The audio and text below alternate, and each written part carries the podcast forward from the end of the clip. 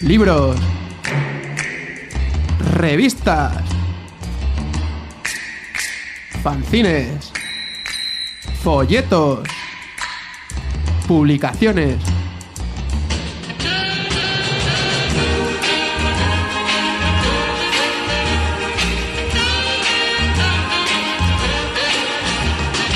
A continuación, si quieres conocer algunas de las últimas novedades de la edición alternativa, aquí comienza La Radio Distri.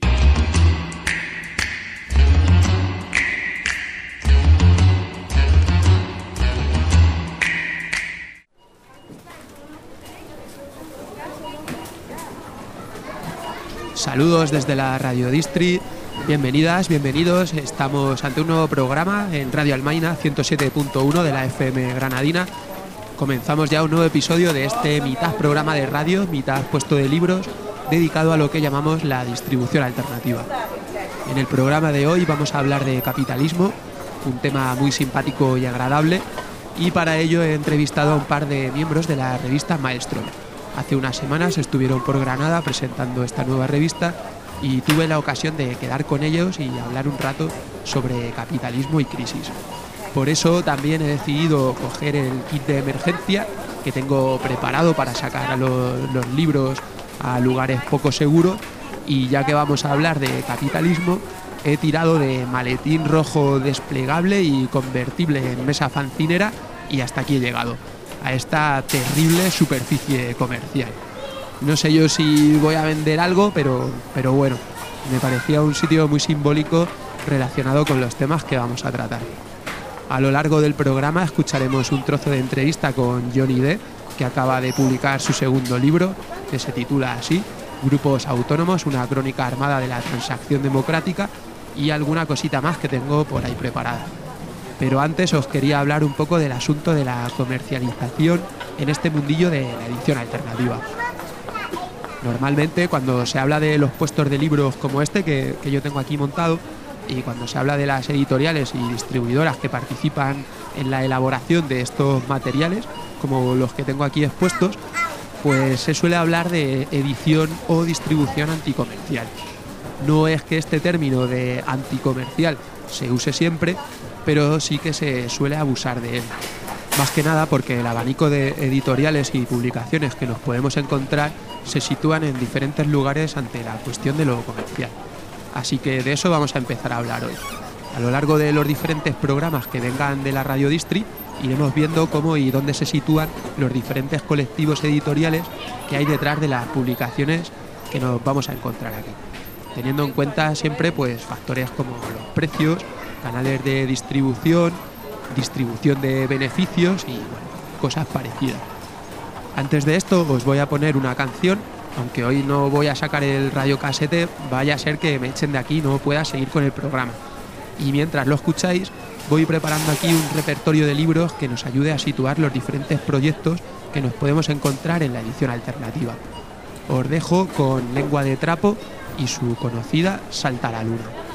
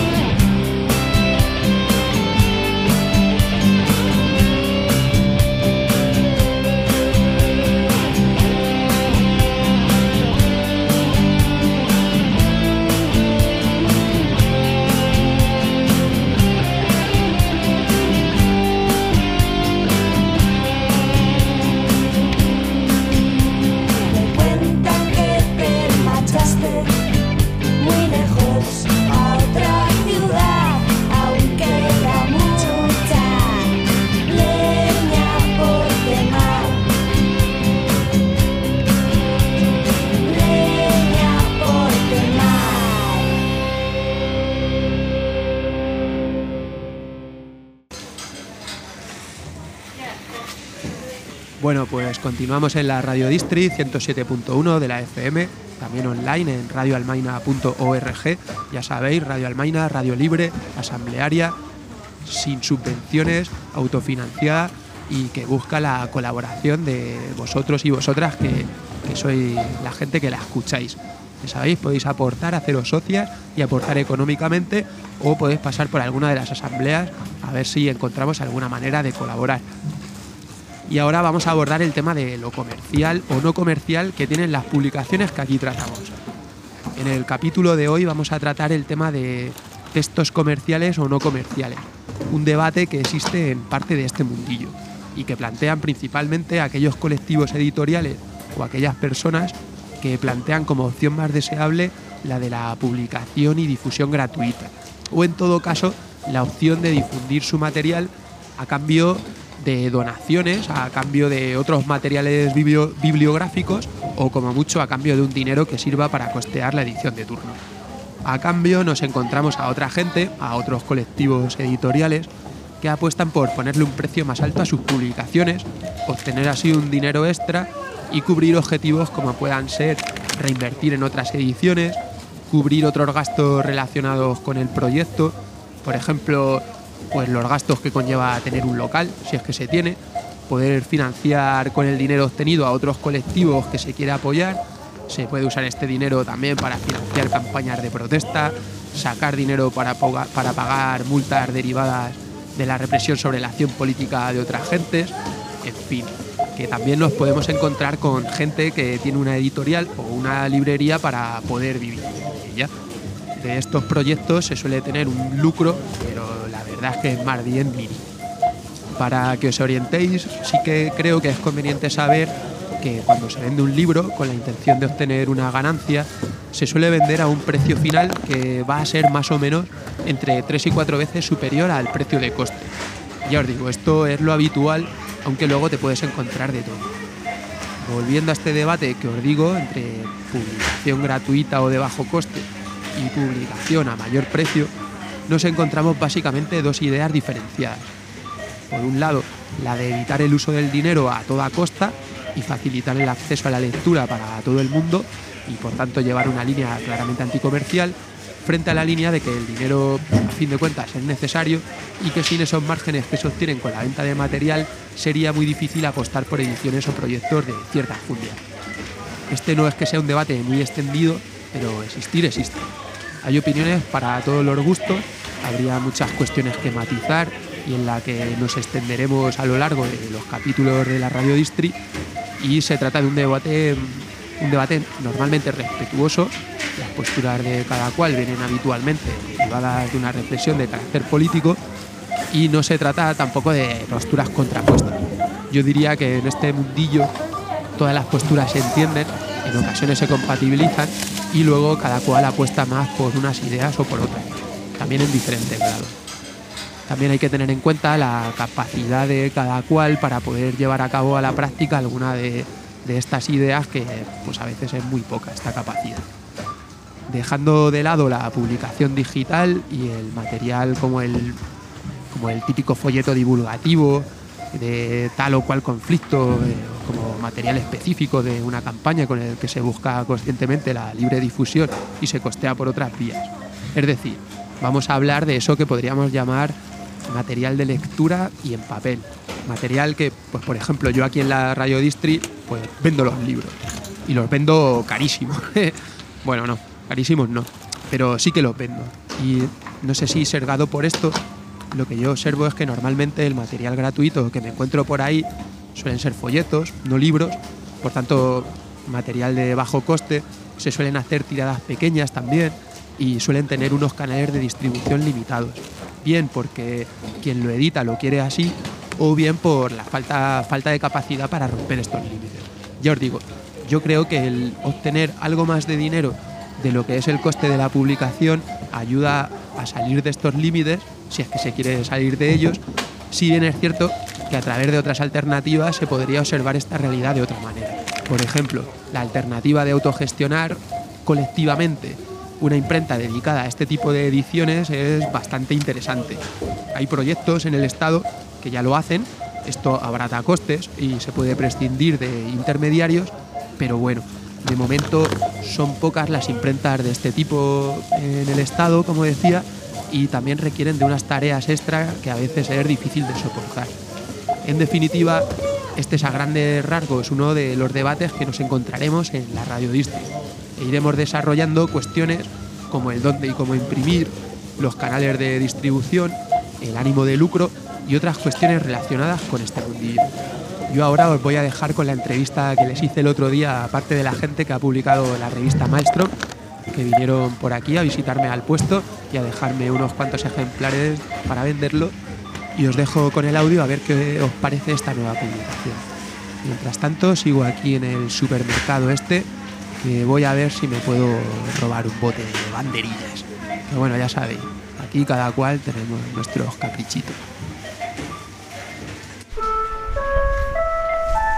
Mercarroba, Mercarroba. Gracias a la mierda de precios que les pagamos a los agricultores, ahora vendemos la garrafa de aceite de oliva a un precio no demasiado caro. Vaya a ser que os acostumbréis. Mercarroba, Mercarroba. Explotamos a nuestros empleados y con sus pobres salarios luego compran en nuestro supermercado. Mercarroba es una gran familia. Mercarroba, Mercarroba. Ahora el litro de leche de soja a un precio difícil de creer. ¿Transgénico? ¿A mí hablaba en castellano? Mercarroba, Mercarroba.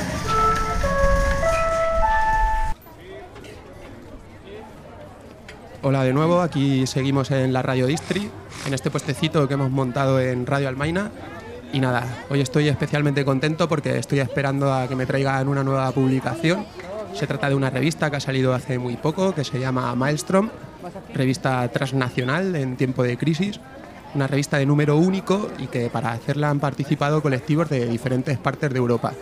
Por lo que me he enterado, colaboran entre otros el colectivo de autónomos de Murcia, colectivo etcétera de Barcelona, el TPTG de Atenas, la UAP de Lille eh, y RISC de París.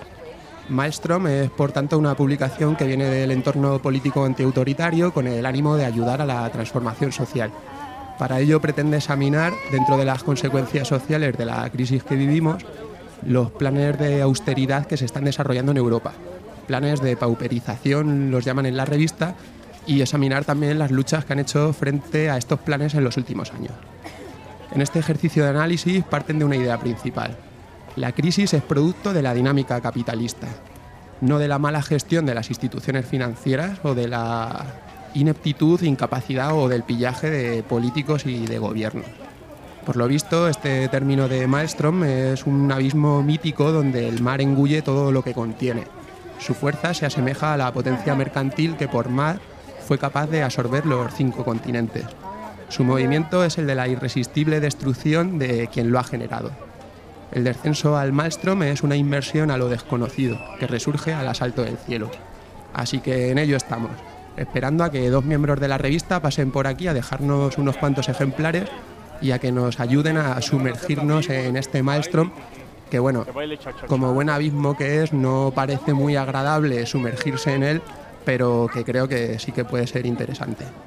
Y anda, mira qué casualidad, justo por aquí los veo venir. Eh, José, Fabián. ¿Qué tal, Miguel? ¿Cómo vas? Hola, hola, hola. Hola, ¿qué tal?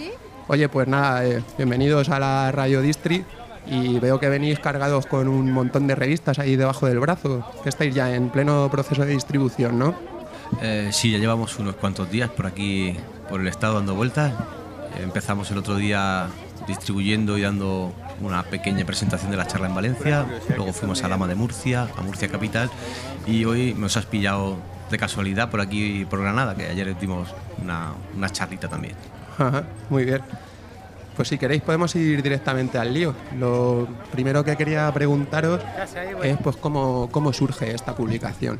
Esta publicación ha surgido de, de- del encuentro de diferentes colectivos, diferente, diferente gente por diferentes partes de Europa y que en todos lados nos dábamos cuenta que faltaba en las luchas que se organizaban frente a la crisis, faltaba un análisis radical que permitía analizar lo que se estaba pasando sin caer en las trampas de acusar esencialmente la, la finanza o, la mala gestión de tal o tal político que muchas veces en, las luchas veíamos como trampa y, que el debate faltaba un poco de más, más especio.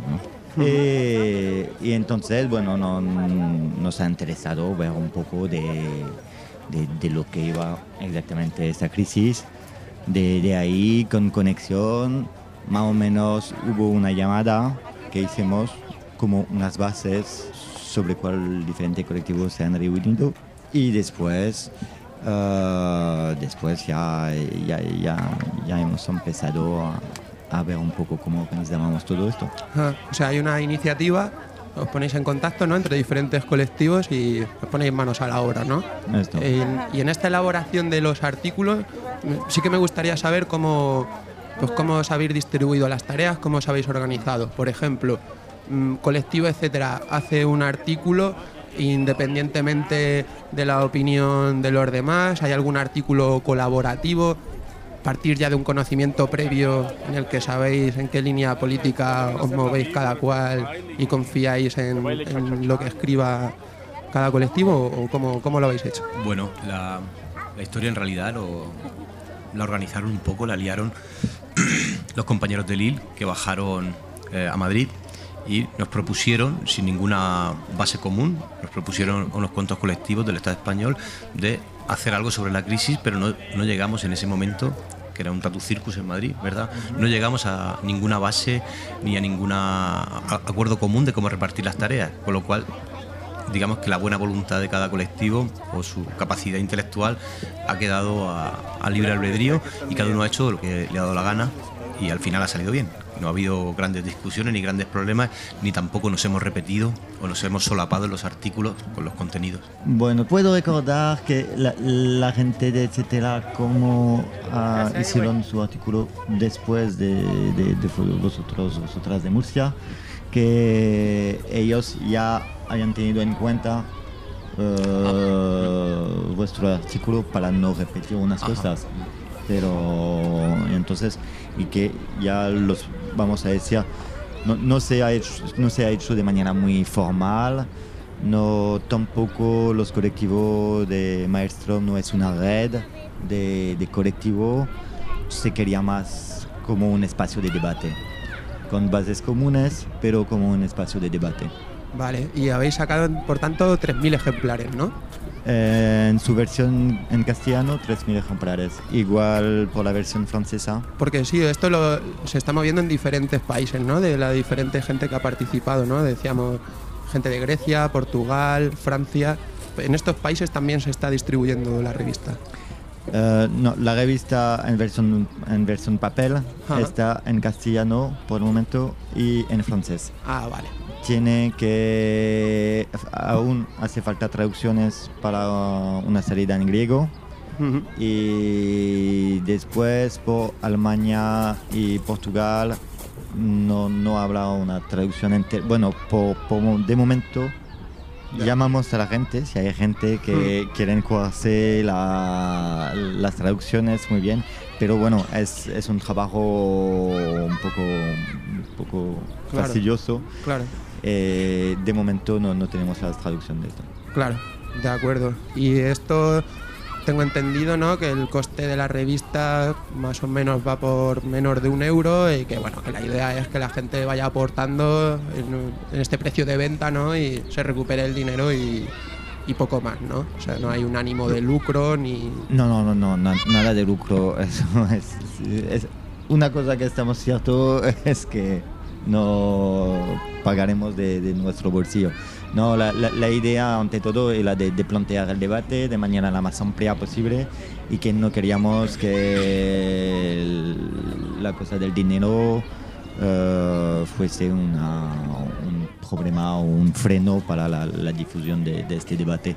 Como no consideramos esta revista como una mercancía, donde sea posible intentamos de venderla a la voluntad Mm. o tal vez a, a dos pagos en, en, en las librerías. Bueno, en esta gira de presentación, eh, siendo realistas, eh, mucho me temo que va a ser un maestro económico para nosotros y para la revista, de algún modo, porque cuesta eh, llegar a cubrir las 3.000 revistas pidiendo la voluntad. Mucha gente pues pondrá la voluntad o, o no completará el precio, pero ya los compañeros Ya. de Lille, bueno, los viajes, el estar de un lado para otro, todo eso va a ser un coste económico que lo hacemos de muy buen gusto y muy buena gana, pero ya teníamos claro al principio de, de esta gira que posiblemente pues tendríamos un buen agujero económico en nuestras, en nuestras economías. Pero Claro. bueno, esto es, es el- son los tiempos de crisis que son así. Claro. Bueno, pues entonces creo que podemos pasar ya a hablar un poco de los contenidos, ¿no? En primer lugar, me gustaría que me explicarais un poco qué es esto del canibalismo social, porque me leía la editorial que, bueno, que la voy a leer ahora para orientar un poco a la gente que dice así, ¿no? Un, pequeño fragmento de la editorial. Eh, comprender los mecanismos de la crisis se convierte entonces en una necesidad para entender la transformación de la relación social entorpecer la propagación de la guerra entre explotados, este canibalismo social tan útil a los poderosos y entender lo que impregna el, conjunto de luchas. Así que, ¿qué, es esto del, del canibalismo social?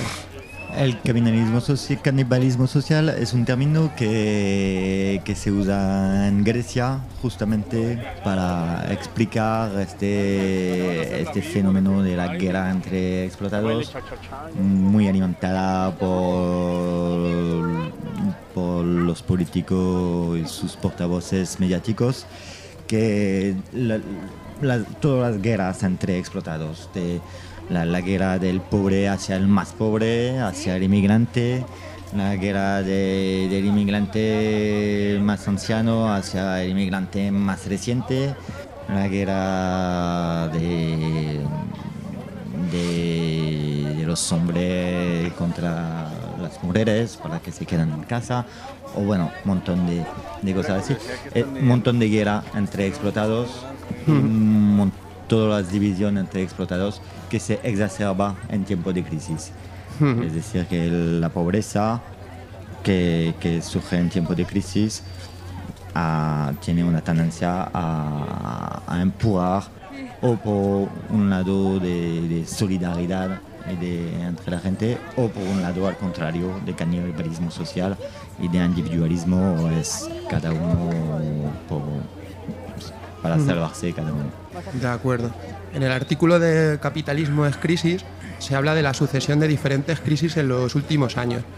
Si queréis me podéis hablar un poco de esto ahora, de estos ciclos, pero lo que me llamaba también la atención era una frase que decía que la crisis actual no, no viene del pasado, sino que más bien proviene de, de un futuro. También me gustaría que me aclararais un poco esta idea.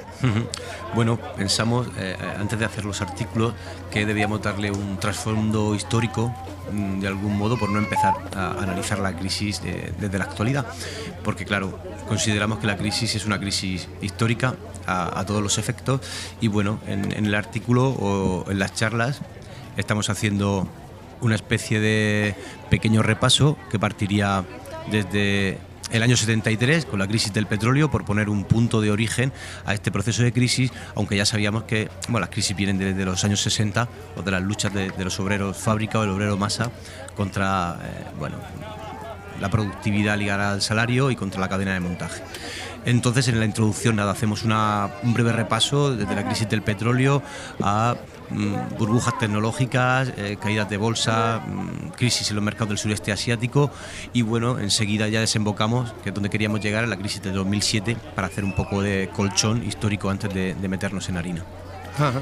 Eh, respecto al- a la cuestión de la crisis que viene del futuro, eh, optamos por pensar que, al menos en el Estado español, eh, la gente en el periodo antes de la crisis, ese ciclo desarrollista de 10 años, de 1997 a 2007 o 1995, podríamos hablarlo eso, eh, la gente comenzó a vivir una vida a crédito. Es decir, vivir la vida a crédito o, o con hipotecas es eh, vivir sobre un dinero, un salario, unos ingresos que todavía no tienes y que no has trabajado y que, bueno, pues te queda todavía una buena parte de tu vida para que ese dinero que está ahí en un futuro, un dinero o un trabajo que no has hecho, pues vuelva, vuelva a tus manos. Entonces, por eso decíamos un poco que la crisis venía, venía del futuro, por el tema de la financiarización de, de los salarios. Sí, esto he visto que lo extendéis más en- a lo largo de la revista. También otro punto que se toca es el tema de las prácticas reformistas a- enfocadas a solucionar los problemas derivados del, capitalismo. Entendemos prácticas e ideas reformistas, nos referimos así a grosso modo a aquellas que pretenden cambiar normalmente desde abajo las formas de gobernar de los de arriba, que pueden ser el Estado o instituciones cuya existencia está sujeta al capital. En Maelstrom se mantiene que el capitalismo y el contexto histórico no da espacio a prácticas o a teorías reformistas. ¿En qué os basáis para defender estos argumentos? Bien, eh, considerando que el Estado, eh, el Estado del Bienestar ha sido desmantelado o de alguna manera ha mutado a Estado represivo o penal, y una vez que el Estado muta no hay una vuelta atrás, eh, digamos toda la política de izquierda, al menos de lo que conocemos en el Estado español, solo ha venido pidiendo un nuevo un Estado del Bienestar renovado. Entonces, mm, todas aquellas marchas... que vienen después del 15M, las marchas de marea, que decían en sus eslóganes por un gobierno para la ciudadanía, nos parece una reivindicación reformista más de pedir una forma de Estado quizá más amable o quizá eh, con mayor control sobre los bancos, sobre los políticos, pero a fin de cuentas es una reivindicación del Estado. Y cuando reivindicas un Estado eh, sin saber mm, de qué manera ha mutado el Estado, pues te, te estás equivocando porque cualquiera que quiera re- renovar el Estado se va a encontrar con un muro represivo que posiblemente eh, llegue a aplastarte si la cosa se pusiera o hubiera un estallido social. Si un estallido que de momento, en la charla de ayer salía, ¿no? Que desde hace ya años se piensa que va a llegar ese estallido que, que nunca llega, igual que se hablaba también aquí en la revista y en muchos ambientes, esta idea de que el capitalismo se acabaría solo y de hecho no, no acaba. Y este estallido, bueno, está por suceder, no sabemos si va a suceder o no, pero la represión sí que la estamos viendo también, sobre todo estos últimos días y bueno, frecuentemente. podemos decir también de pillarlo de, de- de un otro lado es que la- más hay represión es también más hay miedo de, de la parte de- del Estado cuando en el estado de bienestar hay menos represión por- porque logran a, una pacificación social que esto es un pasado que no, no- no lo volveremos a, a tener ellos necesitan bajar nuestra, el coste de nuestro trabajo, empobrecernos y entonces que, que hay unos conflictos sociales que van a, a estar cada vez más duros. En esto también se puede ver, si queremos ser un poco positivo, se puede ver, eh, como se dice al, al final del editorial, la crisis como un momento como se dice en la etimología de, de- de la palabra crisis, de- del griego crisis, que es el momento de donde se tiene que erigir una... un- un- mierda. Yo no sé qué palabra buscar. De- sí, lo siento, de hacer un, un choice. Un, un cambio. Sí, Una sí, oportunidad.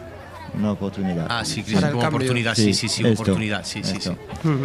Y entonces de decir que la, la crisis es este momento de cambio de la relación social capitalista y dentro de este momento de cambio todo puede surgir. Lo peor como el canibalismo social, el fascismo, etc. O a un momento la tomada de, de- de nuestra vida en nuestras manos, que la gente paran de, de agachar la cerviz y, que se revelan de, manera colectiva. Bueno, de alguna manera eh, no sabemos a ciencia cierta eh, cuándo se va a producir un estado social. Lo que sí podíamos afirmar es que se están produciendo señales más o menos claras de que si las cosas siguen en esta línea va a haber eh, no un estallido social eh, en todos sitios a la vez a nivel europeo, será muy asimétrico quizás, pero ya mm, últimas huelgas generales aquí en Barcelona ha habido bastante, bastante organización y- y guerra y enfrentamiento con la policía y se han hecho cosas bastante interesantes, cortes de carretera y otro tipo de, sabotaje. Eh, las luchas en Turquía, en, Estambul, por el Parque Gezi, también demuestran, hay una señal de que eh, la gente está harta, ya tiene que ver esto con el trabajo, la desaparición de un parque o por la, la extensión de nocividades. Eh, en Inglaterra, que es un sitio raro para que hayan estallido, eh, los estudiantes, junto con gente de los barrios, tomaron la, sede del partido Tory, que era una cosa absolutamente extraña hace dos o tres años. Y luego en Italia han habido pequeños destellos de los estudiantes que han montado bueno, digamos, verdaderos momentos de- de batalla contra, contra la policía y las instituciones. Entonces, bueno, va salpicando eh, de año en año, cada, cada número de meses, un, un tipo de estallido o estallido breve que, bueno, da señales de que si esto continúa podría, podría llegar a otra cosa. Pero el, el tiempo lo dirá y no sabemos el momento justo ni, bueno, esto es imprevisible. Podría ser por cualquier cosa. Lo, lo- lo que sabemos es que hay esta tensión social que se está subiendo, que bueno, hubo unos ejemplos, pero podemos añadir mm, muchas huelgas generales en, Sí. en Bélgica, en Portugal. Bueno, si todo el mundo conoce un poco la situación en Grecia, que eh, hay, hay tensión que son mm, cada vez más altas. El Estado represivo intenta de contener todo esto, pero hasta, hasta cuándo lo podrá contener y cómo lo, cómo lo va a contener. Ahí en la revista, la, la- cuando digamos que es una revista transnacional, es porque también pensamos que además con el Estado europea, europeo que se está haciendo, que es necesario para nosotros de empezar a organizarnos, a pensar las luchas a nivel al mínimo europeo. Y, y no irse de, de- de este corsé nacional demasiado estrecho eh, y pensar la- las cosas, las solidaridades y la contaminación de las luchas y de las revueltas a nivel europeo. Y una cosa por, por aportar también, que igual no lo hemos comentado mucho tampoco en las charlas, pero es interesante, la única solución que le queda a un Estado represivo o penal para aguantar o acolchonar un estallido social es el recurso del nacionalismo. Entonces, el tema del nacionalismo, que lo hemos comentado brevemente o de, o de pinceladas, eh, es un recurso que, bueno, un nacionalismo con un Estado represivo es igual a fascismo, o fascistización de la sociedad, y ahí vemos que eh, entra, entra diversos países europeos están entrando en, una, en, en un mal camino. Y bueno, en Suiza ya están limitando la entrada de inmigrantes, eh, en Ceuta está, se está asesinando directamente a inmigrantes y bueno, eh, el caso de Ucrania y otros casos concretos en Grecia, pues bueno, indican que el Estado va, va a coger a una parte desclasada de la masa de la masa obrera y la va a llevar a sus filas en la, en la dinámica nacional, ¿no? Con la bandera y con la patria por delante. Sí, se, se nota claramente que para desviar de, de- de la cuestión social se va en la dirección de, de la cuestión nacional o familiar mismo. La, la familia vuelve, la institución familiar vuelve de una manera más, más arcaica que... Sí, yo creo. Sí, habláis de cuestiones relacionadas con la identidad, ¿no? El identidad nacional, puede, la identidad se puede hacer o fabricar de, de muchas maneras. En, cuestión de las luchas sociales, y hemos tenido pues la, teoría clásica ¿no? de la lucha de clases, la, eh, la clase obrera, la masa obrera. Esto en los últimos años, al menos en la conciencia de la gente, en la percepción, y, y esto se ha visto reflejado precisamente en las luchas sociales, el, como que se duda o dudamos o esta clase obrera, esa identidad ha cambiado. Mm, me llamaba también la atención en la revista el cómo ahora se hablaba, hablabais en lugar del proletariado de- del pro- propietariado, ¿no? que, que creo que también tiene un tanto de, de identidad el- este asunto. Bueno, No sé cómo lo veis. Bueno, Cuidado, no, no es en la revista que, que, Bueno, lo hemos dicho. que- que- que plan- lo planteamos aquí. Ah, Sí, sí, es, es Flonco que, que- que dice eso, ¿no? Eh, sí, sí, lo que pasa es que acuñamos un término que tiene algo Ah. que ver también con la, con la ironía un poco. Vale. Eh, bueno, eh, escribiendo vimos propietario y proletario, y bueno, al Ah. menos en el Estado español, muchos de los proletarios estaban siendo propietarios, eh, comprando, comprando viviendas, y entonces sí, recogiendo un poco de la historia, la frase de un ministro franquista. Ujú. Del 56 decía no queremos un país de proletarios sino de propietarios. Entonces hicimos esa mezcla de propietariado que sería una mezcla, bueno, eh, irónica para un momento histórico de ese ciclo del 95-97 hasta el 2007 y con una buena mm, parte de la, de, la, de la masa trabajadora y no hablamos de clase porque al menos mm, en el Estado español la clase fue, fue derrotada y fue descompuesta y digamos que ese sujeto transformador de la sociedad se convirtió en un sujeto consumidor y ahora mismo nadie tiene eh, eh, una identidad como clase. No Hmm. queremos decir que no existan las clases o que en, otro, eh, Sí, sí. en otros sitios no se den, pero en el Estado español la descomposición es total y si queda algún reducto clasista es una cosa anecdótica. Entonces en, en todo el rato eh, o en todos los artículos hablamos de, de masa asalariada porque nos parecía el término más, más correcto, porque mm, digamos que respetamos la historia de la clase obrera y sabemos cómo la clase obrera se, se- se consolidó como clase y cómo eh, emprendieron su, su camino de transformación social que fue, fue derrotado en el 36 por los fascistas y, y bueno, en otros puntos de, de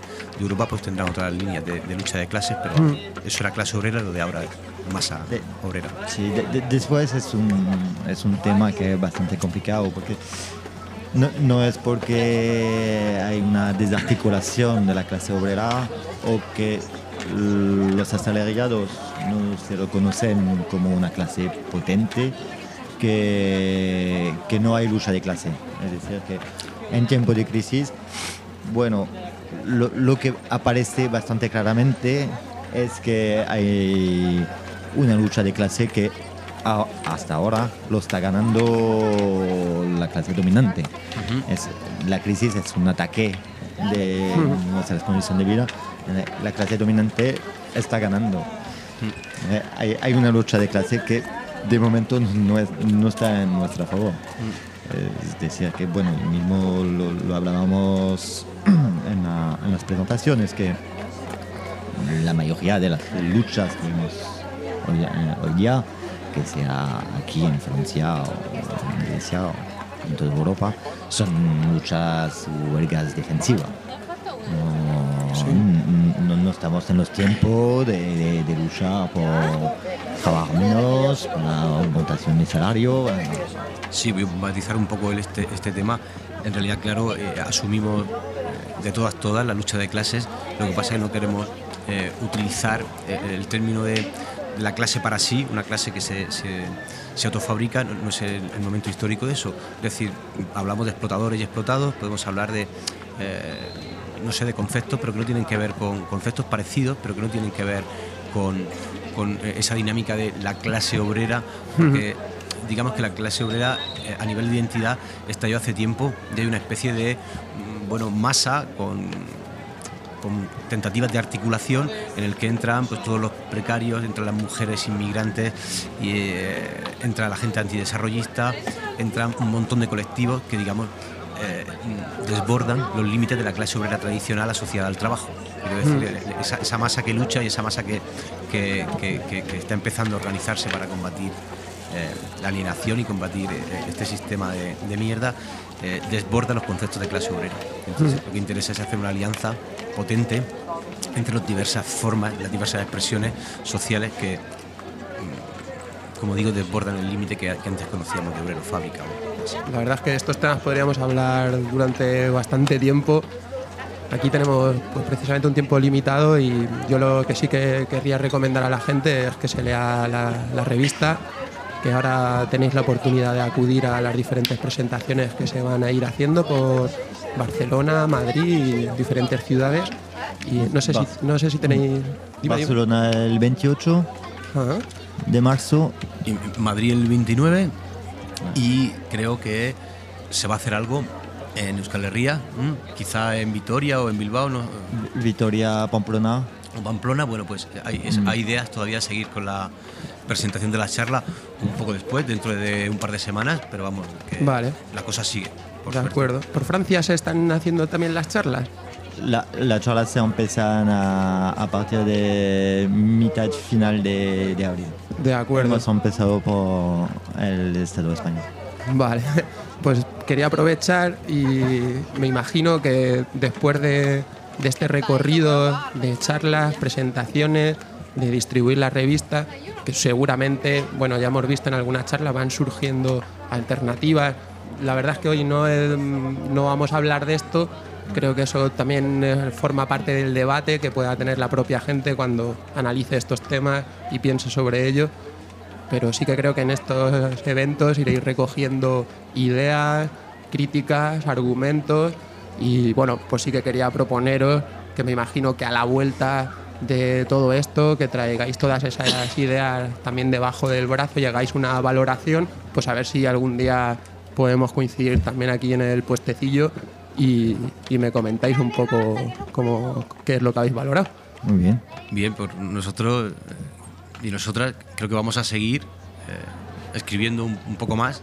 Vamos Ajá. a intentarlo, recogiendo algunas cuestiones que nos plantean en las charlas, el, el tema de la crisis y el cambio climático, el tema eh, del desarrollismo está pendiente y luego también está pendiente hacer un análisis mm, más exhaustivo del tema del trabajo, de la precariedad en el trabajo y bueno, pues eh, no sabremos si saldrá una, una revista o no, pero igual podemos hacer otras cosas con compañeros de- de- del Estado francés o con compañeros del Estado español, pero creo que se puede seguir un poco escribiendo mientras tengamos energía y gana para, para escribir, que creo que todavía nos queda. ¿no? Bueno, podemos añadir que esta revista para nosotros pienso que fue algo de bastante rico de hacerlo, de una manera de encontrarse un poco más, de empujar un poco más el debate entre nosotros, No- nos ha alimentado bastante, nos ha alimentado también la- las diferentes charlas que, que hicimos, eh, los debates que, que- salieron de estas charlas.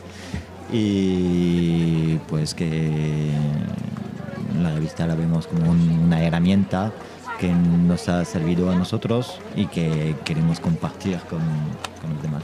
Pues muchas gracias por venir aquí a, a la Radio Distri y, y nos veremos próximamente, seguro. Claro que sí, muchas gracias. Venga, Hasta luego. Hasta luego.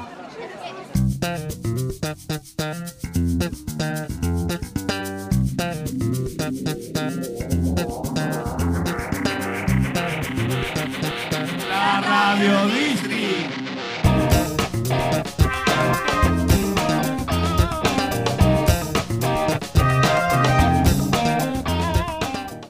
Desde la Radio Distri os animamos a conseguir la revista Maelstrom, a debatir sobre las cuestiones que aparecen en sus artículos y a contribuir con esta iniciativa, que con 3.000 ejemplares de tirada tiene su cierta importancia. La revista Maelstrom la podéis encontrar aquí en Granada por 1,50 euro y de momento está en la Biblioteca Social Hermano Osquero y en la librería Bacacay. También podéis visitar la página web de la revista que es blogmaelstrom.wordpress.com y algunas publicaciones relacionadas con la revista y con la entrevista que acabamos de escuchar son el último número de la revista Quincha Susena, el número 41.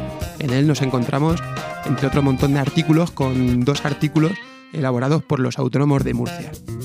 Tenemos también el número 52 de la revista Etcétera, publicado en noviembre de 2013. En la página de este colectivo de Barcelona podéis descargaros todas sus publicaciones, en las que temas como crisis, capitalismo, estado de bienestar y cuestiones relacionadas suelen ser habituales. Y quería reseñar, también, para la gente más curiosa, un folleto bastante interesante sobre parte de estos disturbios que se dieron en Inglaterra en el año 2011 y que señalaba el compañero de Malmström en la entrevista. El folleto se llama Cuando la rabia aprende y es bastante interesante, curioso y recomendable. Y si preguntáis por él en vuestra biblioteca social, seguro que lo encontráis. La Radio Distri.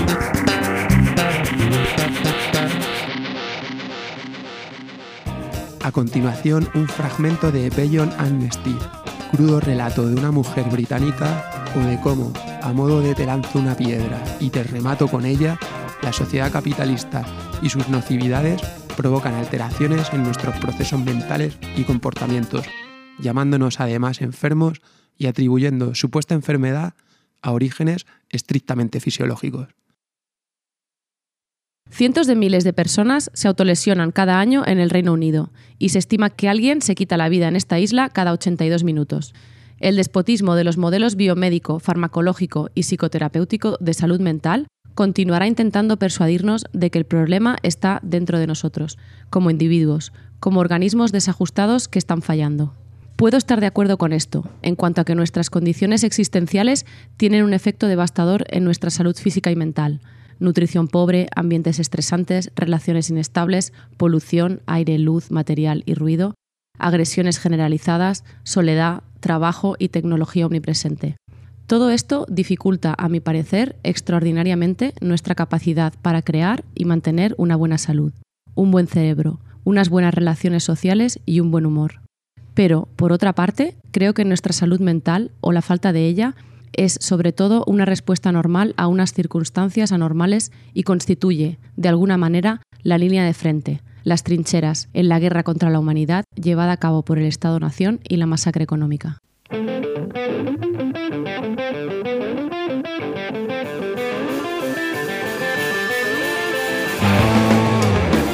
Ahora vamos a hablar de una novedad editorial. Se trata del libro Grupos Autónomos, una crónica armada de la transacción democrática. Lo edita el local desde Barcelona. Un libro que nos acerca a los jóvenes que formaron parte de los grupos autónomos que se rebelaron ante la gran mentira llamada transición democrática. Así que os voy a dejar con un extracto de una entrevista que le hacían a Johnny D, el autor, en el programa de Radio Topo Ciudad Podrida. Os recomiendo la escucha, sobre todo cuando Johnny comenta cómo la gente protagonista del libro observa a día de hoy la importancia de contemplar este pasado reciente.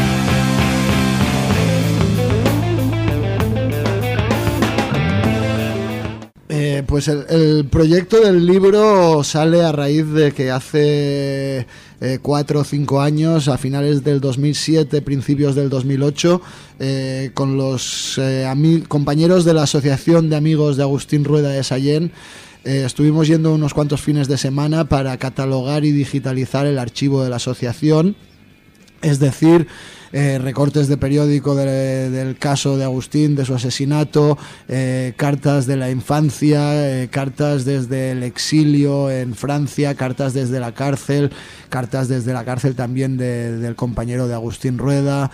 Bueno, un poco en, hicimos toda la catalogación y la digitalización del archivo y fue entonces cuando, por un lado, yo me, me sumergí en la, en la vida de Agustín, en su persona, y por otro lado, los compañeros de la asociación eh, manifestaron su interés porque alguien escribiera un libro, eh, no solo hablando de Agustín, eh, intentando no mitificar, pero sí que partiendo de la figura de Agustín pudiera explicar un poco cómo fue aquella, aquella juventud de, de aquella generación de luchadores que cuando menos, cuando menos dieron toda su juventud eh, sin pedir nada a cambio y en casos extremos como, como el de Agustín pues dieron hasta, hasta la vida con sus últimas consecuencias.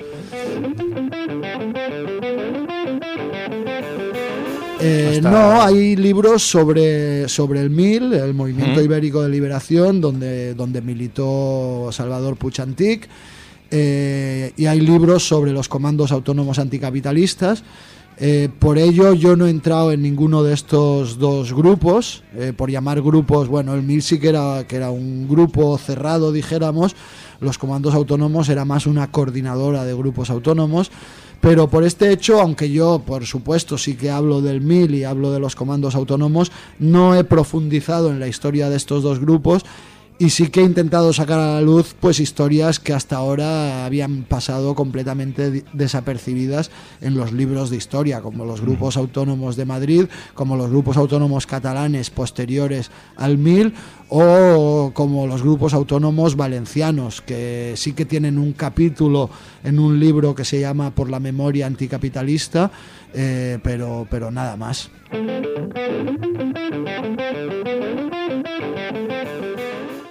Que es un libro de historia súper necesario además hoy en día, porque es muy importante que los jóvenes sepan de dónde venimos y cómo hemos llegado hasta aquí, cómo hemos llegado a esta debacle eh, donde, donde nos han dado eh, capitalismo por democracia y represión por libertad.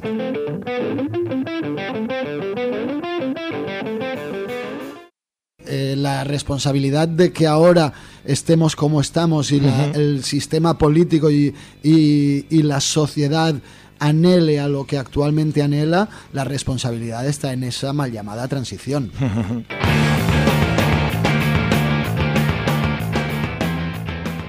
Voy a hablar en- por boca de, de algunos de los protagonistas de este libro, de, de esas luchas de los años 70. Y es que ellos, eh, a- algunos de ellos ven paralelismos entre lo que fue su juventud y lo que es la, ju- la juventud actual. Sí, a eso me refería un en, poco. en el sentido de que ellos, después de 40 años de dictadura, tuvieron que buscar clandestinamente los libros para autoformarse y autoeducarse. Entonces, eh, los, eh, todos los libros eh, políticos, más allá de- del movimiento de Falange, y etcétera, etcétera, pues eran clandestinos. Entonces, muchos de estos jóvenes empezaron formándose leyendo los clásicos del marxismo, que eran los que se encontraban más, que pasaban más de mano en mano en las fábricas y- y entre los trabajadores pero poco a poco se iban dando de que eh, las organizaciones marxistas, por muy heterodoxas que fueran, tampoco eran las que acababan de cumplir sus expectativas.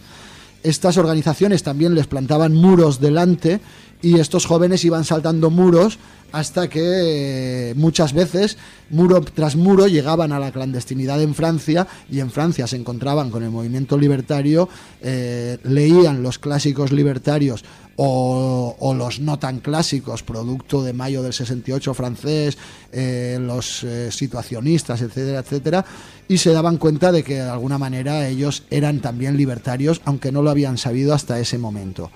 Pero lo importante de esto es que ellos, después de 40 años de dictadura, tuvieron que buscar referencias para autoformarse y autoeducarse.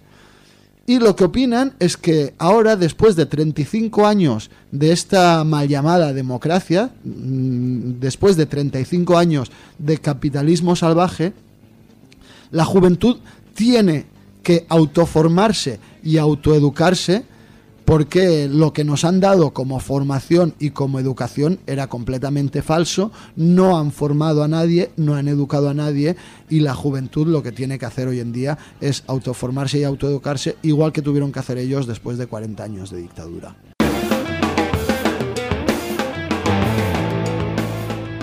Bueno, eh, tanto la, la edición catalana como la en castellano eh, ha corrido a, es una coproducción, dijéramos, coedición entre el autor y el local. El local es un colectivo libertario de Barcelona con 26 años de existencia, ya casi 27. Y el local, por ejemplo, habían publicado un libro que es una recopilación de comunicados de los grupos autónomos desde la cárcel de Segovia.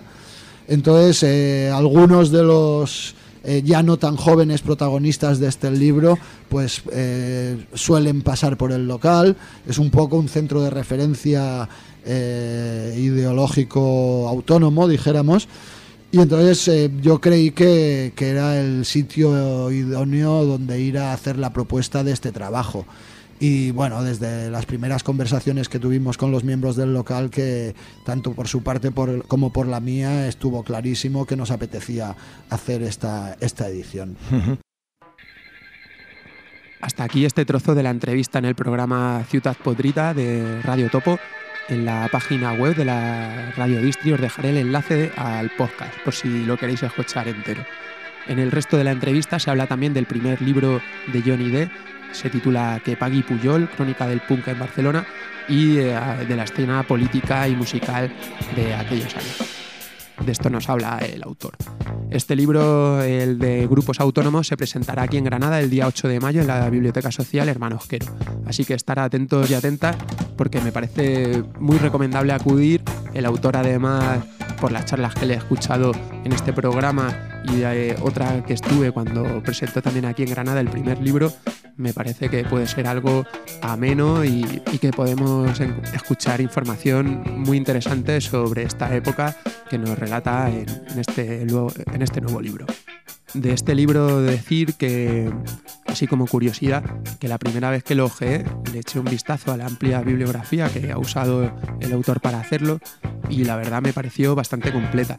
Y bueno, esto no garantiza nada, pero sí que te deja entrever que posiblemente ha habido un, un gran trabajo detrás de este libro. Tenía además un índice onomástico que, bueno, es pues estos libros que hacen un largo recorrido sobre un montón de personas y diferentes años y lugares, pues este tipo de índices a la hora de localizar la biografía o el comentario de tal grupo o tal persona, creo que viene bastante bien.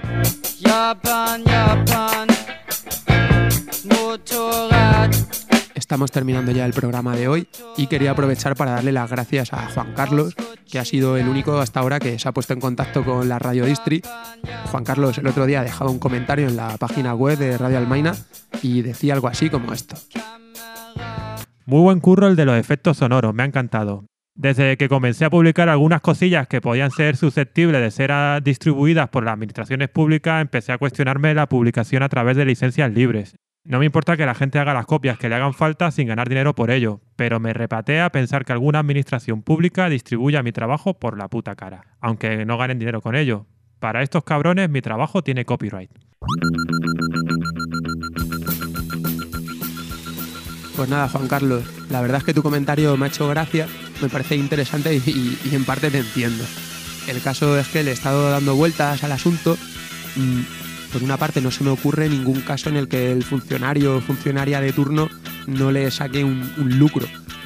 Si esta gente va a desarrollar un estudio, por ejemplo, y van a usar tu trabajo que no tiene copyright, pues normalmente van a estar cobrando dinero simplemente por hacer dicho estudio, ¿no?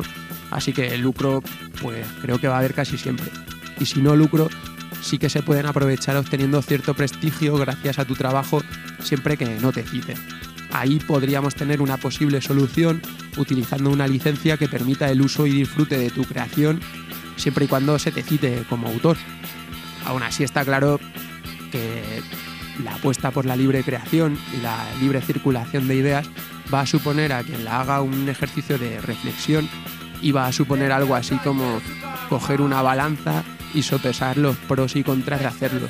Sobre todo si tenemos en cuenta que hay otra gente que sí apuesta por el copyright con los in- inconvenientes o contradicciones que esto puede suponer.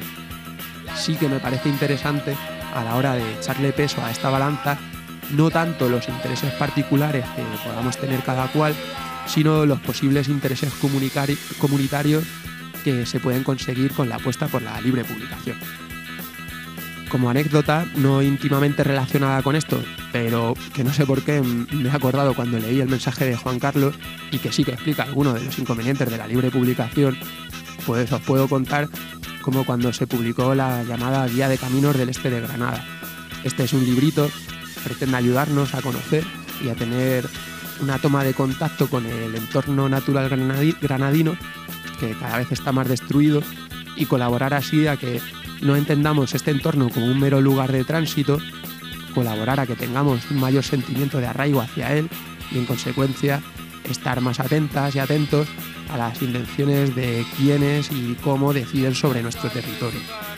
Bueno, pues aquí, como decía en la presentación que se hizo del libro en Granada, pues vino un hombre muy interesado en la guía, pero que en realidad la, que, la quería para su negociete de turismo rural.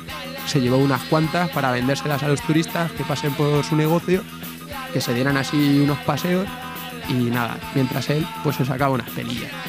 La gente que había publicado el libro lo había hecho para difundir unas ideas que precisamente cuestionan lógicas capitalistas como la de este señor y sus turistas y resulta que unos ejemplares acabaron en el mostrador de un negocio como este.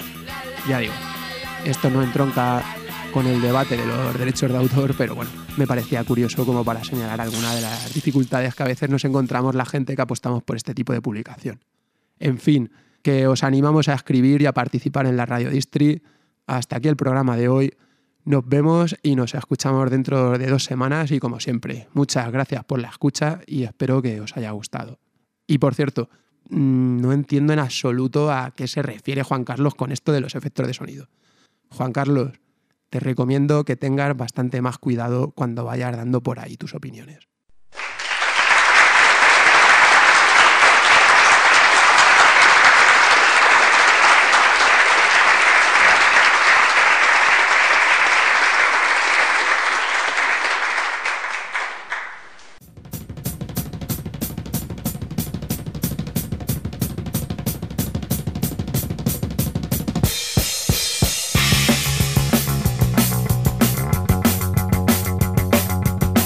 Quieres contactar con la Radio Distri, la página web es radiodistri.radioalmaina.org y el correo electrónico es radiodistri.radioalmaina.org.